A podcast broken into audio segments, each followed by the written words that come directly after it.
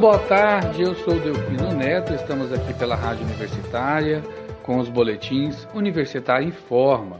Hoje é quinta-feira, dia 26 de agosto de 2021. Fique ligado em nossa programação pelo rádio 870 AM, com os boletins diários às 10 horas da manhã, 11 horas da manhã, 15 horas e 18 e 30. Os boletins ficam disponíveis também em formato de podcast no site da Rádio Universitária e nas principais plataformas digitais de áudio. Pfizer e BioNTech assinam acordo com a Eurofarma para a fabricação da vacina contra a Covid-19 no Brasil. As norte-americanas Pfizer e BioNTech anunciaram nesta quinta-feira a assinatura de uma carta de intenções com a farmacêutica brasileira Eurofarma para a fabricação local da sua vacina contra a Covid-19 e distribuição na América Latina. Esta será a terceira vacina fabricada em território nacional. A Coronavac, da chinesa Sinovac, é fabricada em parceria com o Instituto Butantan de São Paulo. Já a vacina da AstraZeneca, em parceria com a Oxford, é fabricada pela Fiocruz, no Instituto de Manguinhos, no Rio de Janeiro. Segundo o comunicado de hoje das empresas, a Eurofarma receberá os produtos das instalações nos Estados Unidos. A fabricação das doses acabadas terá início em 2022 e todas as vacinas serão distribuídas exclusivamente para a América Latina. O presidente e CEO da Pfizer disse que, em plena capacidade de operação, a produção anual deverá ser maior de 100 milhões de doses. Ainda segundo a farmacêutica norte-americana, a parceria de hoje é um passo importante para ampliar o acesso às vacinas na América Latina e, além disso, expandir a rede de fabricação global. O comunicado não explica se o acordo vai permitir que o Brasil tenha mais vacinas disponíveis em 2022.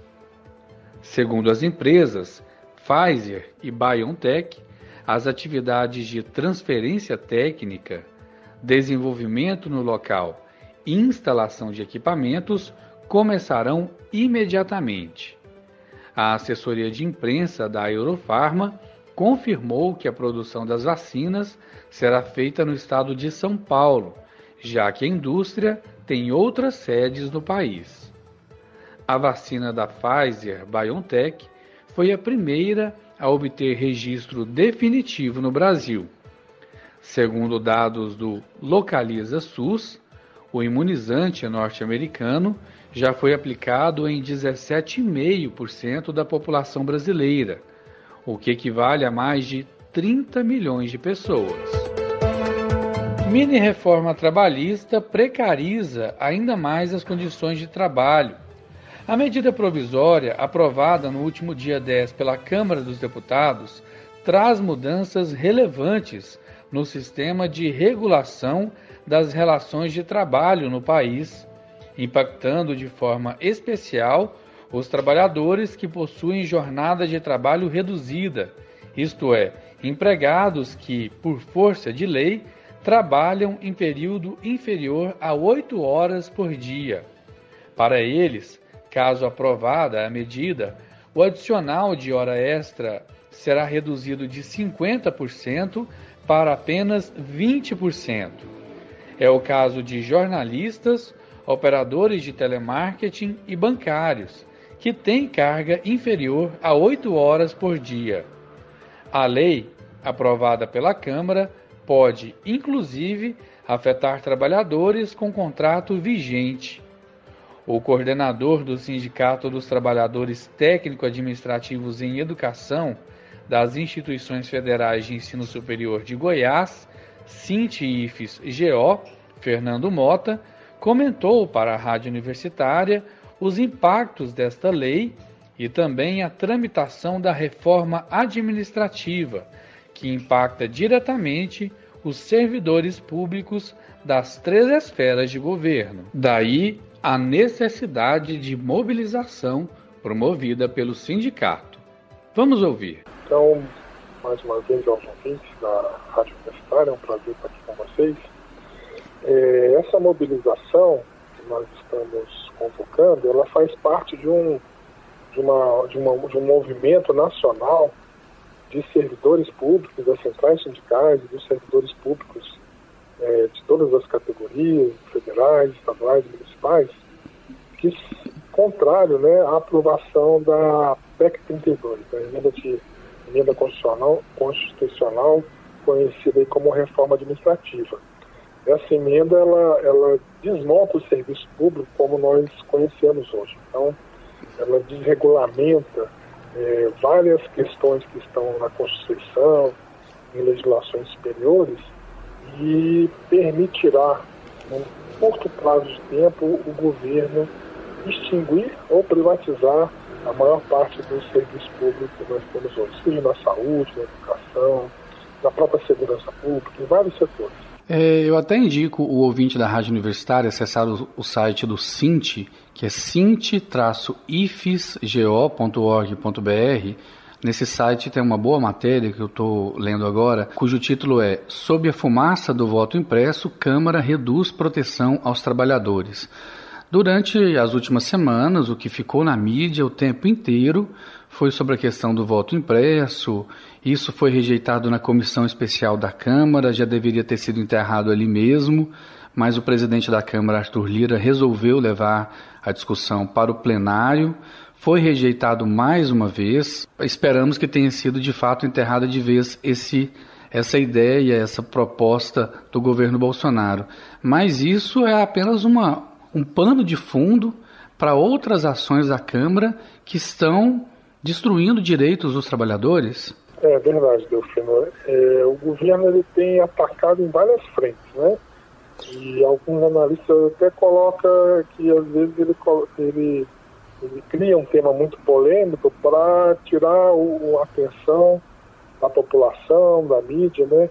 De outros temas que que realmente eles, eles estão, estão mais interessados em aprovar, que é o caso dessa desregulamentação né, CLT. Mais uma mini reforma trabalhista, sendo chamada assim, né, que o governo conseguiu aprovar é, nessa semana passada. Então, é, enquanto se faz um alarde, um auê por algumas questões que parecem absurdas e ridículas, né, enquanto isso o governo vai atacando e desmantelando aí os, os direitos trabalhistas e, e também do serviço público como um todo. Após a PEC do voto impresso, foi aprovado um texto base de uma reforma trabalhista. Você pode dar detalhes sobre o que foi votado na Câmara e quais são as perdas dos trabalhadores nessa nova reforma trabalhista que foi aprovada já por 304 votos a 183 na Câmara dos Deputados? Olha, o que foi aprovado é, de uma maneira ampla é, tira um pouco mais dos direitos que a, a reforma trabalhista do, do antigo governo, né, do, do Michel Temer, conseguiu aprovar. Né? Ela, ela cria aí uma nova categoria de, de, de contrato de trabalho né, para os trabalhadores do, da iniciativa privada, sem de, com menos direitos ainda, né? Que já, já haviam tirado alguns direitos anteriormente, agora retira mais um pouco, como por exemplo o, um terço de férias. Né? Então cria uma categoria aí de, de, trabalhador que não vai ter mais, vai ter direito às férias, mas não vai ter mais aquele abono de férias de 30%, né? É um terço de férias. Também retira, é, essa, nessa mesma situação, retira o direito ao 13 terceiro salário e alguns outros benefícios que são previstos hoje na CLT.